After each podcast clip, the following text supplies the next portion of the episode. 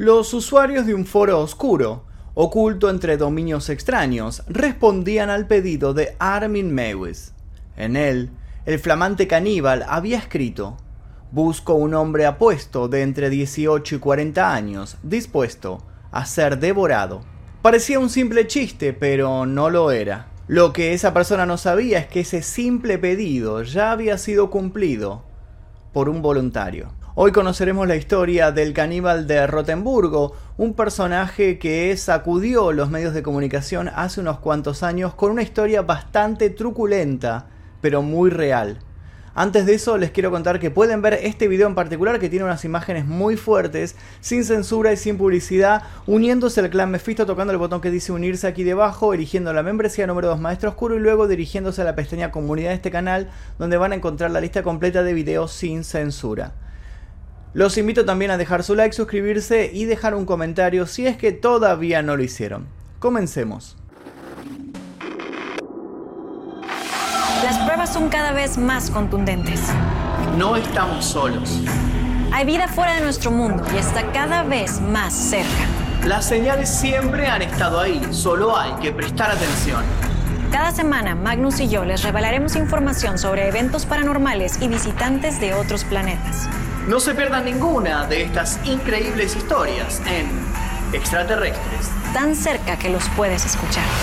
Escucha este nuevo podcast gratis en Spotify. En el patio trasero de la enorme mansión ubicada en Amstetten, Armin caminaba entre la tierra removida, donde hacía poco había enterrado parte de su tesoro más preciado. Al encaminarse al interior de su hogar, escuchó golpes en la puerta delantera y no esperó moverse hacia allí para ver de qué se trataba. Al ver los uniformes de la policía, fue primero hasta la cocina, acomodó algunas cajas en el congelador y luego se emprolijó la ropa para atender a los oficiales. Cuando abrió la puerta, no le dieron tiempo a decir una palabra. Varios uniformados se entraron de golpe, uno de ellos lo esposó y se apuraron a revisar la vivienda. Al cabo de unos minutos encontraron debajo de unas cajas de pizza dos grandes pedazos de carne que el dueño del lugar intentó en vano aclarar que se trataba de un jabalí salvaje. Afuera, entre la tierra removida, encontraron huesos humanos y el cráneo en estado de descomposición de una persona. Antes de llevárselo hallaron también una cámara de video. El oficial que le dio play a lo que había en el cassette que estaba puesto tuvo que apartar la vista. Lo que vio fue algo indescriptible. Parte de los restos del mayor deseo de Armin Mewes habían sido descubiertos, y él sabía que en poco tiempo se iban a enterar cómo había cortado por la mitad a su último invitado, para luego cocinarlo y comérselo de diferentes formas. A un lado, entre los oficiales que forcejeaban con Armin, los trabajadores que a paladas sacaban los huesos de un hombre de 42 años de la tierra, y la policía científica que extraía pruebas del congelador de la cocina, estaba Frankie viendo todo. Pero claro, a él nadie lo veía porque Frankie no existía. Era el amigo imaginario de Armin Mewis, también conocido como el caníbal de Rotenburgo. Armin Mewis nació en Alemania el 1 de diciembre de 1961. Vivió una infancia tranquila hasta que tuvo que presenciar la separación de sus padres a sus 8 años de edad. Lo que más le preocupaba era saber con quién iba a vivir. Su padre era una persona tosca que estaba desinteresada por los buenos modales y como si no fuera poco, también por su hijo, a quien no le prestaba nada de atención. Cuando Armin era solo un niño, su padre abandonó la familia para no volver a ponerse en contacto con ellos nunca más. El pequeño tuvo que quedarse con su madre, quien era una persona extremadamente demandante. La dominación y la exigencia hacia su hijo eran constantes. Ella quería permanecer a su lado y ser la única persona con la que él se relacionara. Un dato encontrado en las declaraciones de la madre posterior al juicio afirmaba que Armin siempre había sido un buen niño que se portaba muy bien. Pero lo más perturbador fue cuando narró que el joven estaba obsesionado con la historia de Hansel y Gretel, en particular con el capítulo donde la bruja engordaba a los niños para luego intentar comérselos.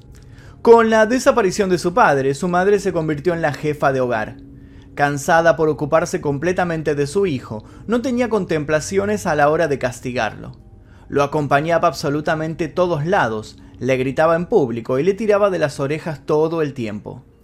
La ausencia de una figura paterna, la represión de su madre y una timidez galopante provocaron que el futuro caníbal de Rotenburgo crease un amigo imaginario, a quien llamó Frankie. Frankie fue el encargado de escuchar los lamentos y la oscuridad de sus pensamientos. Con Frankie había encontrado una vía de escape. Por fin, alguien lo escuchaba. Un tiempo más tarde, durante los primeros años de su adolescencia, florecieron los deseos sexuales hacia su amigo imaginario y otros chicos de su clase con los que deseaba crear un vínculo más estrecho, algo que él llamaba un vínculo alimenticio. Y fue en ese periodo cuando descubrió algo alarmante en su psiquis. Su deseo caníbal había despertado. Sentía tanta hambre que la intensidad de su necesidad se saciaba solamente con los pensamientos más crueles. En el interior de su cabeza infantil se imaginaba las escenas más turbias, donde actuaba como un carnicero que cortaba en pedazos a los mismos chicos con los que jugaba en el recreo. A los 12 años, Armin Mewes fantaseaba con alimentarse de sus amigos. Consideraba que comerse una persona era el mayor estado de unión del ser humano. La soledad debía ser aplacada por esta unión con otra persona, y la única forma que veía posible era al encontrarse uno dentro del otro, sin trabas, de forma física y literal. Ansiaba tener a alguien dentro suyo. Una solución desesperada para un hijo único que se sentía solo e incomprendido.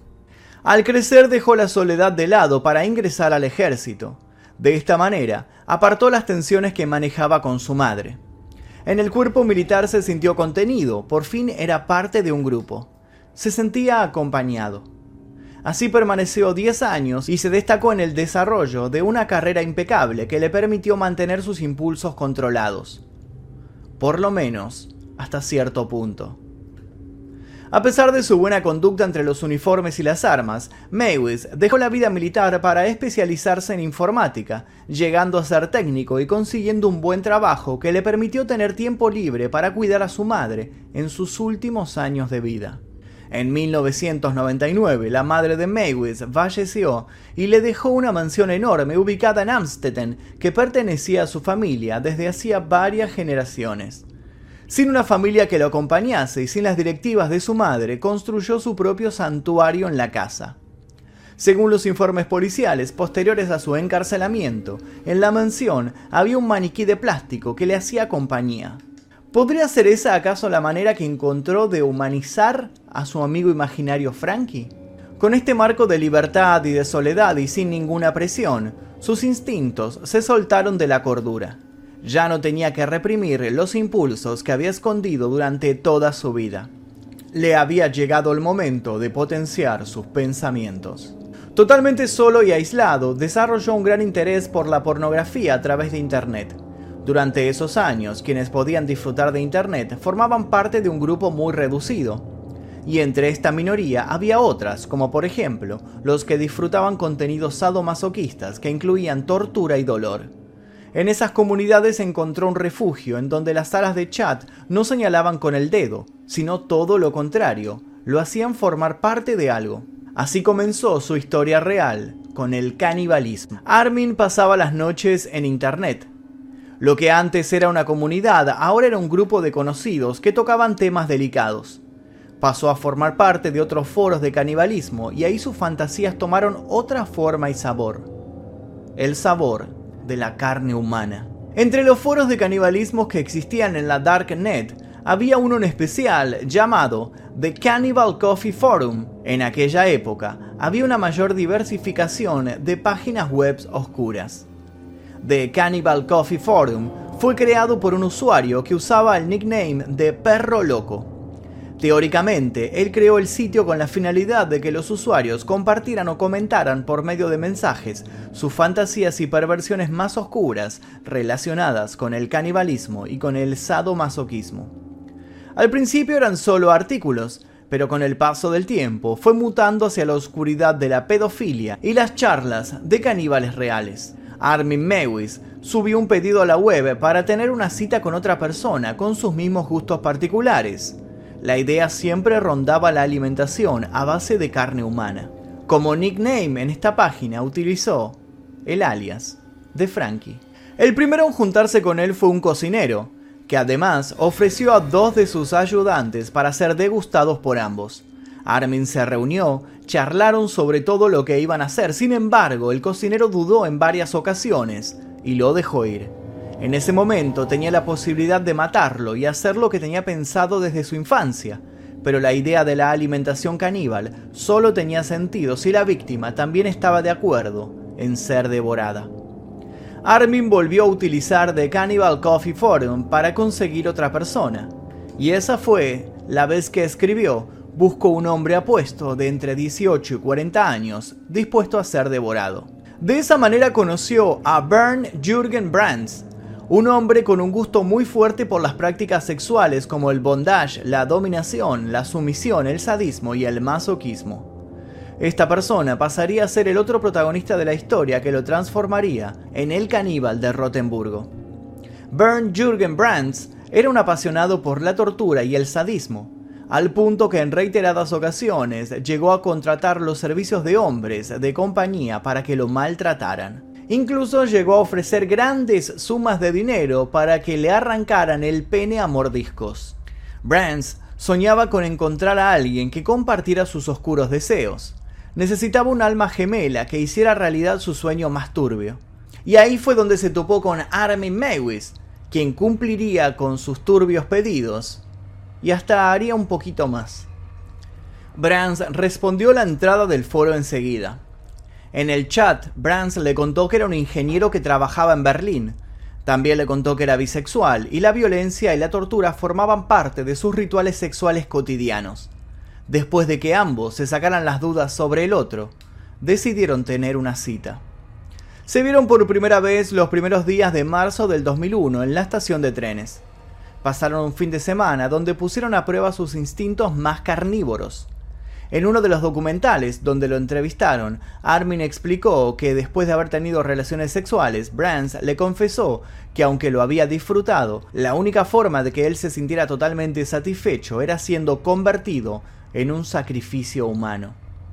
En un momento donde estaba la posibilidad de irse o quedarse para seguir con sus deseos, Brands se le acercó y le dijo al oído, Yo soy tu cena.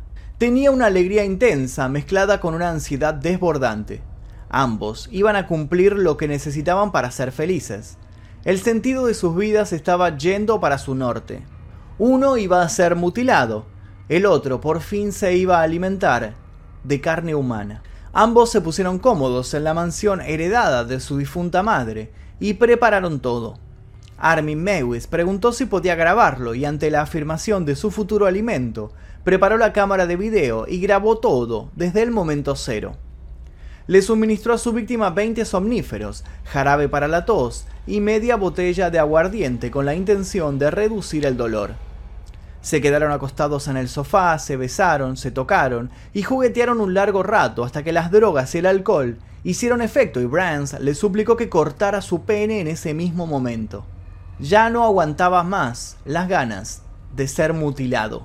La sangrienta escena perturbó totalmente a Armin, quien a pesar de tener deseos por comer carne humana, no tenía el interés de herir a las personas. Después de intentar cortar el pene a mordiscos, solo consiguió desgarrarlo. Brands necesitaba sentir lo que había ido a buscar y le pidió que se lo cortara con un cuchillo. Armin le hizo caso. La sangre corría como si fuera una fuente, declaró posteriormente el caníbal y agregó, gritó muy fuerte, pero solo durante 20 o 30 segundos.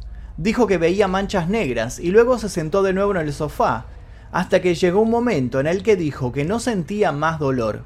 Armin había hecho su primera amputación y Brands, sin perder tiempo, le suplicó que cocinara su miembro y se lo comieran entre los dos. El caníbal corrió hasta la cocina y se puso a trabajar. Luego él contó de manera textual, lo limpié, lo herví, lo sazoné y lo cociné pero la carne estaba tan fresca que se enroscó en la olla y no fue posible comerla. Ambos tratamos de alimentarnos, pero no pudimos. Después de la cena un tanto accidentada, Brands sintió un frío intenso debido a la pérdida de sangre. Armin pensó que un baño de agua caliente lo ayudaría a calentarse. Abrió el agua de la bañera y la llenó. Como si fuera un baño María, Brands se sumergió y tiñó poco a poco el agua transparente. Se sentía débil, pero no dejaba de repetir que estaba muy feliz con lo que estaba viviendo. Luego, perdió el conocimiento. Estuvo dormido unas 10 horas, durante las cuales el dueño de la casa se la pasó leyendo un libro de Star Trek. Cuando despertó, se alegró al ver que la sangre seguía saliendo por su herida. Brands le pidió que terminara con su vida. Quería morir. Marvin dudó, él solo quería alimentarse, no quería ser un homicida.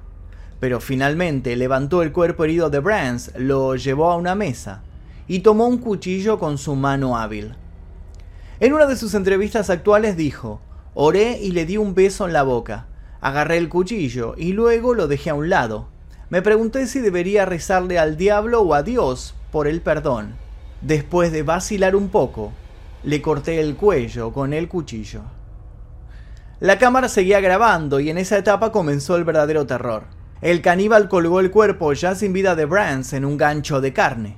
Al estar boca abajo y gracias al corte que tenía en la garganta, se desangró completamente dejando vacío su torrente sanguíneo. Posteriormente procedió a cortar la carne en trozos grandes, primero por la mitad, como pueden verse en las imágenes filtradas del video original.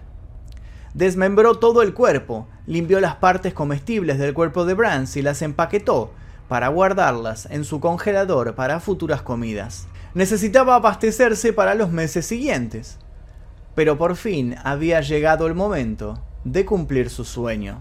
Armin Mewis preparó su comedor como si fuera una noche de festejos. Cocinó la carne de su víctima a las finas hierbas y la acompañó con un vino. Según dijo él, salteé el bife de Burn con sal, pimienta, ajo y nuez moscada. Lo comí con croquetas Princess, coles de Bruselas y salsa de pimiento verde. La carne estaba un poco dura y agregó, el primer bocado, por supuesto, fue muy extraño. Fue un sentimiento que no puedo describir. Estuve esperando por él más de 40 años. Maywis no paró de alimentarse de Brands. Los paquetes con carne bajaban más y más. El congelador de la mansión donde vivía y recordaba en cada bocado su hazaña iba mermando a medida que sus intenciones de comer una nueva presa crecían. En el juicio reconoció haber consumido cerca de 20 kilos de carne humana. Cuando le preguntaron en el juicio qué gusto tenía, dijo, se parece bastante al cerdo. Una persona normal nunca habría notado la diferencia. La carne que Armin Mewis había probado provocó en él una sensación que no quería perder, así que antes de volver a una dieta normal, siguió buscando víctimas en Internet. Y ese fue el peor error que cometió en su vida siguió utilizando el mismo foro de caníbales, cargando anuncios donde pedía gente para alimentarse. Sus encargos se mezclaban entre posteos de otra gente que tenía curiosidad y estaban lejos de realizar lo que él ya había conseguido. En ese juego del gato y el ratón apareció un nuevo contacto, un estudiante de Innsbruck, una ciudad al oeste de Austria que tenía la fantasía de ser devorado. La diferencia con la primera víctima de Armin fue que este chico solo tenía una fantasía. Armin, pensando que había encontrado su nuevo compañero gastronómico, le contó que había tenido una experiencia real y que había probado la carne humana, pero le aclaró algo que hizo asustar a su posible banquete. Espero encontrar pronto a otra víctima. La carne casi ha desaparecido. Sin embargo, aquel chico con la imaginación oscurecida por los deseos que a él le hacían feliz, se dirigió a la policía y les contó lo que Armin intentaba volver a hacer les dio acceso a los correos, a los posteos en el foro y los chats, en donde había escrito su dirección. El 11 de diciembre de 2002, la policía allanó la casa de Maywis y encontró varios kilos de carne de Brands debajo de las cajas de pizza en su congelador. Entre las pertenencias que tenía en su mansión encontraron las cintas de video del asesinato. Según los informes, Maywis admitió lo que había hecho casi inmediatamente después de su arresto. La policía tardó más de medio año en armar un caso, después de revisar a la computadora de Mewis para encontrar pruebas de su correspondencia durante los últimos tiempos. Hallaron miles de imágenes de tortura y pornografía. El 17 de julio de 2003 fue acusado de asesinato. Durante el juicio, luego de que los periodistas y el público fueran retirados, se emitieron 19 minutos del video que grabaron el caníbal y su víctima. Aunque la cinta completa dura un total de 4 horas, la mayoría de los presentes no soportó ver ese fragmento. Las escenas eran indigeribles. El caso atrajo una considerable atención de los medios y comenzó un debate sobre si Mewis podría ser condenado, debido al hecho de que Brands había participado voluntariamente en el canibalismo y había entrado en la casa de Mewis plenamente consciente de sus intenciones. También resultó problemático para los abogados alemanes cuando descubrieron que el canibalismo es de hecho legal en Alemania. No les quedó otro remedio más que acusar a Mewis de asesinato con fines de placer sexual y de perturbar la paz de los muertos. Solo un año después, en abril de 2005, un tribunal alemán ordenó que se llevara a cabo un nuevo juicio, después de que los fiscales apelaran la sentencia de Mewis por ser demasiado indulgente. Su argumento era que debería haber sido condenado por asesinato, no por homicidio, y su condena debía ser cadena perpetua. El nuevo juicio comenzó el 12 de enero de 2006, cuando los fiscales cuestionaron el razonamiento real del asesinato de Brands como una forma de satisfacer los deseos sexuales de Maywis, en lugar de complacer a Brands con su solicitud. A esto le sumaron el hecho de que Brands no había sido capaz de tomar ninguna decisión la noche de los hechos, ya que había consumido cantidades importantes de alcohol y drogas para adormecer el dolor de la amputación de su pene.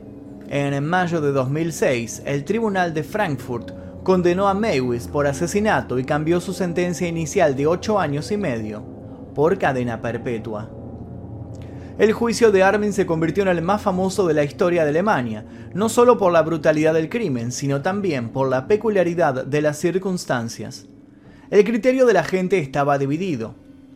Por un lado, estaban aquellos que creían firmemente que Armin era un despiadado asesino y que debía ser condenado. Sin embargo, por otra parte estaban los que veían a Armin como alguien que simplemente había ayudado a un hombre a cumplir sus sueños, una forma de eutanasia asistida. En el juicio los psiquiatras determinaron que Mewis no padecía ningún trastorno mental. Además, él trató de diferenciar el asesinato del canibalismo. No quería matar a Brands, solo quería comérselo. Antes de ser encarcelado, Mewis dijo ante la corte que lamentaba lo que había hecho, pero agregó, todos tienen derecho a decidir sobre su vida y su cuerpo. Armin Mewis, quien es conocido como el caníbal de Rotenburgo, Cuenta actualmente con 59 años de edad y sigue cumpliendo su pena en prisión en soledad, a menos que Frankie lo esté acompañando en la celda, por supuesto. Pero esta historia no termina aquí, porque hay quienes, más allá de aceptar o de negar su culpabilidad, decidieron hacerle homenajes. El grupo sueco de death metal Blood Bad lanzó la canción Eden, que se traduce como comido, donde narran los deseos de la gente que desea ser devorada. Cuando tocan en vivo, el cantante suele relatar parte de esta historia. Por otra parte, la banda Ramstein compuso el tema Main Tale, cuya letra relata lo que sintió probablemente la víctima. Curiosamente, Armin Mewis demandó a la banda por esta canción, pero perdió el juicio. Adicionalmente, la distribución de la película Butterfly, A Grim Love Story, inspirada en el tema pero con los nombres de los personajes cambiados, fue suspendida en Alemania porque supuestamente complicaba el juicio. En el resto del mundo, su estreno fue permitido. Mewis aclaró que ha escrito sus memorias en la cárcel y quiere mostrárselas a la gente con fantasías similares que nunca podrán cumplirlas. La policía calculó que solo en Alemania hay entre 8.000 y 10.000 personas que utilizan las salas de chat de Internet para compartir fantasías sobre comerse a una persona o también fantasías de ser devorado. Con esta cifra en aumento, seguramente los casos de canibalismo en este canal irán también acrecentándose solamente para ser devorados por ustedes, mis queridos comensales. Y hasta aquí el video de hoy en este canal, espero que les haya interesado la temática del canibalismo porque hay mucho para hablar. Si les interesó les pido por favor que dejen ya mismo su like, se suscriban si es que todavía no lo hicieron, activen notificaciones y los invito a dejar algún comentario sobre qué les pareció este caso, del lado de quién están, de Armin, del lado de la justicia es un asesino o no creen que es un asesino. Quiero leer sus comentarios, aunque sean polémicos, quiero leerlos aquí debajo para debatir. Y también les pido si tienen alguna sugerencia para posibles futuros casos en este canal que la escriban también en los comentarios. Le agradezco a los miembros del clan Mephisto que aparecen aquí porque gracias a ellos es que podemos financiar este tipo de videos que son repetidamente desmonetizados por YouTube y ocultados en las sugerencias y demás, pero no importa, nosotros seguimos adelante gracias a ustedes únicamente. Ahora sí, sin nada más que decir, les dejo un par de recomendaciones para que sigan haciendo algún tipo de maratón de videos y yo me despido. Mi nombre es Magnum Mephisto y esto fue La Historia Real. Adiós. Las pruebas son cada vez más contundentes. No estamos solos. Hay vida fuera de nuestro mundo y está cada vez más cerca. Las señales siempre han estado ahí, solo hay que prestar atención. Cada semana, Magnus y yo les revelaremos información sobre eventos paranormales y visitantes de otros planetas. No se pierdan ninguna de estas increíbles historias en Extraterrestres. Tan cerca que los puedes escuchar. Escucha este nuevo podcast gratis en Spotify.